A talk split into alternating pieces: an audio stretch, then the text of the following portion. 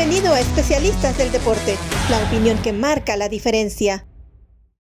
¿Cómo están amigos de los especialistas del deporte? Qué placer acompañarles a unas horas, yo diría minutos del arranque oficial de los Juegos Olímpicos. Estos ya arrancaron, pero la inauguración, digamos que marca el inicio formal oficial de los Juegos Olímpicos en Tokio 2020. Quiero presentarles a Fernando Espinosa Galindo, buen amigo, compañero de mil batallas y con quienes hemos tenido, o quien he tenido el gusto de compartir varias coberturas desde aquellos Juegos Olímpicos de Sydney. Mi querido Fer, un gusto saludarte y un gusto que nos acompañes aquí en los especialistas del deporte. Eh, el gusto es mío, Javier Trejo Garay, amigos de especialistas del deporte. El gusto es mío. Y, y, nada más para la ubicación, estamos en 21 años, Trejo Garay, en cobertura de Juegos Olímpicos, los dos. Che, che, che, che. Sí, es cierto, sí, se, se, me vinieron todos los años encima después de haber escuchado, sí, fue ya, ya 21 años de aquellos Juegos Olímpicos y hemos compartido con Fer, pues, eh, Juegos Olímpicos, Mundiales de Fútbol eh, y otras coberturas que también, pues, han sido muy, muy relevantes, como Panamericanos en Guadalajara, recuerdo los Centroamericanos de Veracruz. Oye, Fer, pero bueno, entrando en materia, Juegos Olímpicos ya están, ya arrancaron formalmente los Juegos Olímpicos. México acaba ganando en su participación en el fútbol a la selección de Francia cuatro goles por uno. ¿Qué destacarías de esta victoria mexicana que yo la verdad dudaba? Yo es más, yo decía ayer, ya me acordé, yo decía, un empate le vendría bien y me sorprendí porque acabó llevándose el triunfo de cuatro por uno. ¿Con qué te quedas de esta actuación mexicana? Fíjate que me quedo con este talento mexicano que ha podido reunir eh, Lozano, Jimmy Lozano, el director técnico, me quedo con esa, esa hambre de hacer cosas importantes de parte de estos chavos que, que en su mayoría son menores evidentemente de 23 años, aunque ya es una sub-24 ahora por temas de pandemia. Sí. Me quedo con eso. Yo hablaba, Trejo Garay, eh, antes del partido, que esta selección de Francia tendríamos que esperar a ver realmente lo que nos ofrece, pero que no, por supuesto, ni siquiera hiciéramos un comparativo con la selección mayor. Decía, el caso de que llegue Tubón o, o Tubín como refuerzo de Tigres y que sí. esté también como refuerzo de, de, esta selección francesa junto a Guignac, había tenido críticas en Francia y decía, pues, pues no íbamos a grandes jugadores. Si, si en Francia, que ya jugó una Eurocopa en algún momento, los dos han jugado Eurocopa de Naciones, pero no son los referentes hoy de la selección francesa. Eh, entonces, esta selección eh, sí tiene un, es muy distante de la selección mayor. Lo que no es distante es esta selección eh, sub-24 u olímpica mexicana de la selección mayor. Podría estar incluso en mejor momento. Entonces, hoy el fútbol es un poquito más parejo a nivel olímpico y creo que México nos recibe con una grata, grata sorpresa. Nadie esperaba un 4 por 1. No, nadie. No, yo, la verdad es que no. Yo creo que ni el más optimista. Algunos pensarían, ¿se le puede ganar a Francia? Sí, y se le ganó, pero 4 por 1. Ahora bien, te escuchaba, Fer, y ¿sabes qué? Tuve un déjà vu me remití al 17 de junio del mil, no, de mil no, 17 de junio del 2018. ¿Qué pasó aquel día? México le ganaba a Alemania en su presentación en el Mundial de Rusia. No acabará pasando así, que después nos demos cuenta que, bueno, resulta que, que es cuando a ver, México le ganó a Alemania y dijimos, sí, victoria histórica de México, México ha conseguido, le ganó a Alemania. Y de repente ves que tuvo Alemania su peor participación en la historia de mundiales. Y ya fue cuando se bajó el entusiasmo y dijiste, ah, bueno, se le ganó a la peor versión de Alemania. No acabaremos diciendo lo mismo y que Francia acabe decepcionando en estos Juegos Olímpicos. No, no por lo que por lo que ya empezamos a ver en este mismo certamen. Además a México hoy lo tienes que considerar. México ya tuvo hace dos Juegos Olímpicos ya tuvo medalla de oro. Sí. O sea, México ya tiene que ser un equipo más respetado en nivel olímpico, ¿eh?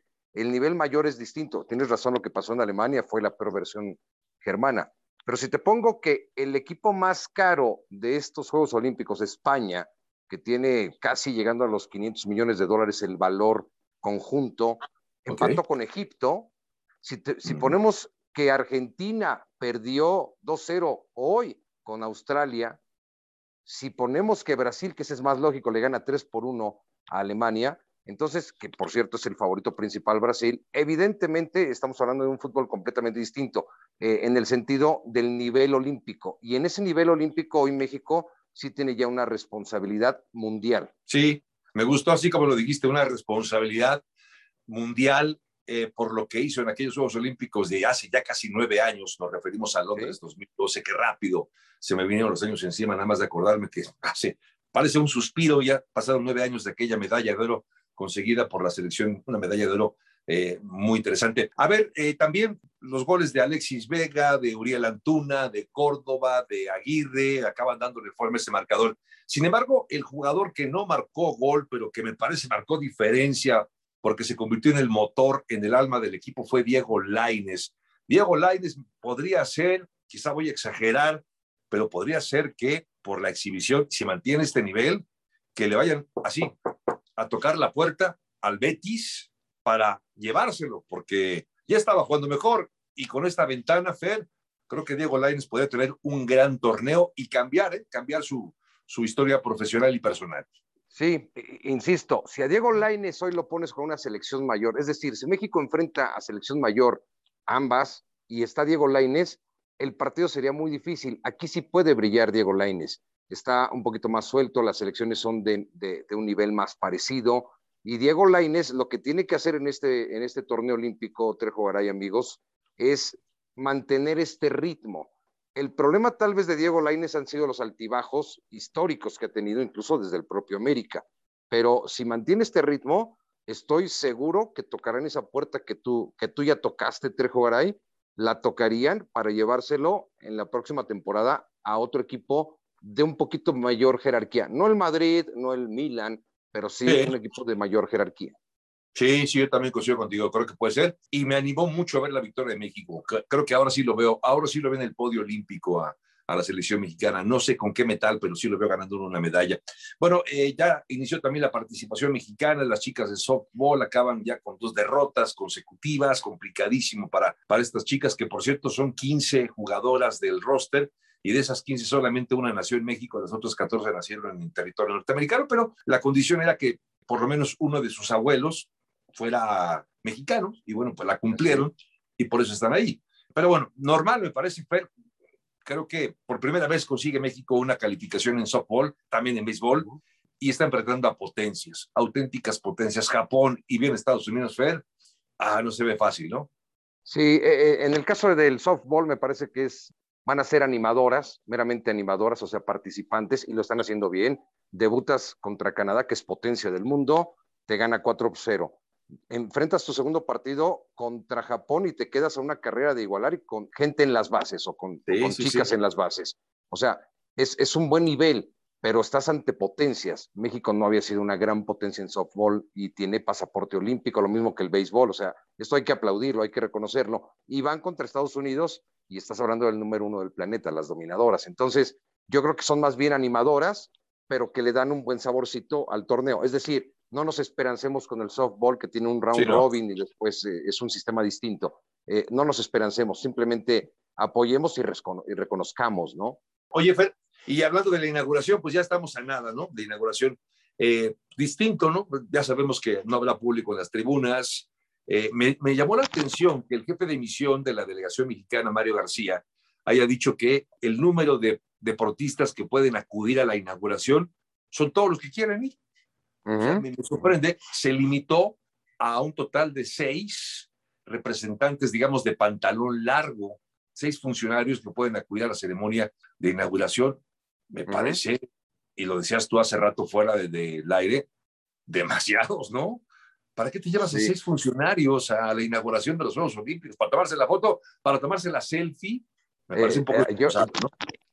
Yo, creo que eso va entre jugar ahí, o sea, a tomarse la selfie, pero no es solo México, es de todo el mundo. Entonces, yo creo que si hubiese una responsabilidad, cuando mucho el presidente del Comité Olímpico de cada país tendría que estar junto al abanderado, cuando mucho. El resto no tiene nada que hacer, delegados o médicos o los que quieras, no tienen nada que hacer, porque estamos en pandemia Va a ser muy triste eh, ver la tribuna vacía, con solamente algunos invitados o gente autorizada, menos de mil personas. Eh, va a ser muy, muy doloroso para el mundo, pero es lo que nos toca vivir y hay que salir avantes. Y, todo comenzará con esa clásica aparición de Grecia, que, es el número uno siempre en, en, salir. Va, vamos a, van a tratar de hacer lo más bonito los Juegos Olímpicos, con fuegos, con con un poco de espectáculo, pero pues solamente nos quedará en eso. El público al final sí es un factor que, que brinda este color digno de Juegos Olímpicos. No lo tendremos, Trejo Aray. Nos da pena. No va a estar Guinea Ecuatorial, que se acaba de retirar, tenía solamente seis atletas, ni Corea del Norte. Son los únicos países que no saldrán en este desfile y por ende no tendrán participación olímpica. Ah, qué, qué tristeza, pero bueno, también como dices, es eh, los efectos de un momento histórico que vive la humanidad por esta pandemia. Fer, ya por último, a ver, eh, esa es una, es una edición distinta de Juegos Olímpicos si consideramos las últimas cuatro ediciones. Usain Bolt, Michael Phelps fueron las grandes figuras, acaparaban reflectores estos dos. Y después los que me digas, ¿no? Resulta que ya ni Usain Bolt ni Michael Phelps están ahora se han retirado los dos, al menos de las competencias olímpicas. Esto deja un vacío, siento que deja un vacío eh, en el deporte mundial, pero bueno, ese vacío tendrá que ocuparse o tratar de llenarse. Bueno, será muy difícil, ¿eh? Llenar esos zapatotes de ambos, complicadísimo, pero ¿quién podría ser, quién te gusta para que digamos, ¿sabes qué? Este atleta o esta atleta fue la figura de los Juegos Olímpicos de Tokio 2020 yo pondría de, por género tres Garay. Tiene que haber un rey y una reina. El rey obligado por el seguimiento, porque faltan más de 50 tenistas ATP, WTA, por su jerarquía hoy de número uno del planeta, el ganado, se está comiendo los grandes dams, es Novak Djokovic en el tenis. Tendría que ser la estrella mayor y está obligado a llevarse el oro. Ese no, no le va a presionar porque es un tipo que sabe, vivió la guerra de niño. Entonces, mentalmente es durísimo. Y la otra tiene que ser Simone Biles, que, tiene 24 años, si no mal recuerdo, o sea, pueden ser incluso tal vez sus últimos Juegos Olímpicos, pero eh, Simone Biles es una, es una niña que se ha colgado todas las medallas que ha podido de mundiales, olímpicos, panamericanos, absolutamente de todo, y ella tiene que ser la reina nuevamente en esos Juegos Olímpicos, que insisto, pueden ser los últimos. Pondré ellos como las cartas más representativas en cada, en cada género, vaya. Y ahora que te escucho, ¿sabes qué, Fer? Estaba cayendo en cuenta de dos cosas. No son las mismas situaciones, pero los dos tuvieron infancias difíciles. Lo de Novak Djokovic, ya lo decías, le tocó salir huyendo de su casa por los bombardeos, tuvo que refugiarse en las montañas junto con su familia porque vivía en la guerra en primera persona. Ahí estaba la guerra, a las puertas de la casa estaba. Sí, en Belgrado. Entonces, eh, imagínense lo que vio y es lo que decía Fer, ¿no? Que esta, esta fortaleza mental quizá tiene mucho que ver con lo que vivió en, su infancia, que ya que el público te silbe, que el público te chifle o te insulte, es como, pues, no significa nada para el que vivió el riesgo de muerte como lo vivió, y no un día, sino varias veces. Ahora, lo de Simón Biles fue abandonada por sus padres, tenía 12, no, no recuerdo cuántos hermanos, pero fueron divididos los hermanos. Tú te vas para allá, tú te vas para acá, abandonados por los padres. Acabaron llegando con los abuelos, pero relata Simón Biles que había días que no comían, así de no comer a ese grado. Y ahora Simón Biles es una de las figuras más icónicas de estos Juegos Olímpicos y coincidió contigo. Creo que Simón Biles, porque además ya tiene unos Juegos Olímpicos, es decir, el efecto este del pánico escénico de presentarse en Juegos Olímpicos, me parece que ya lo vivió. Ahora, en esta edición, tendría que ser todavía, quizás está mejor, aunque ganó cuatro oros en Río de Janeiro, ¿no? Sí, sí, sí, es, eso marca diferencia. Hoy no solamente tienes que ser eh, atléticamente perfecto o físicamente en el cuerpo atlético, me refiero en la preparación atlética, no tienes que ser casi perfecto. El tenis es hoy muy, mucho de fuerza. Por eso Roger Federer sigue siendo el más estilista de los, de los del deporte blanco, pero que no es tan fuerte como Nadal o Djokovic. Pero te voy a poner un ejemplo de mentalidad. Hop Solo, esta que fue campeona olímpica, campeona del mundo de fútbol, y ella pues nació de una situación tan similar como la de Biles o peor, porque su papá se la pasaba en la cárcel por, por, por ser un, eh, un raterito barato, ¿no? Desde su mamá con temas de alcoholismo y también sufrió todo. La mentalidad hoy, Trejo Garay, es la fuerza principal del deportista. Sí, estoy de acuerdo contigo, estoy de acuerdo contigo.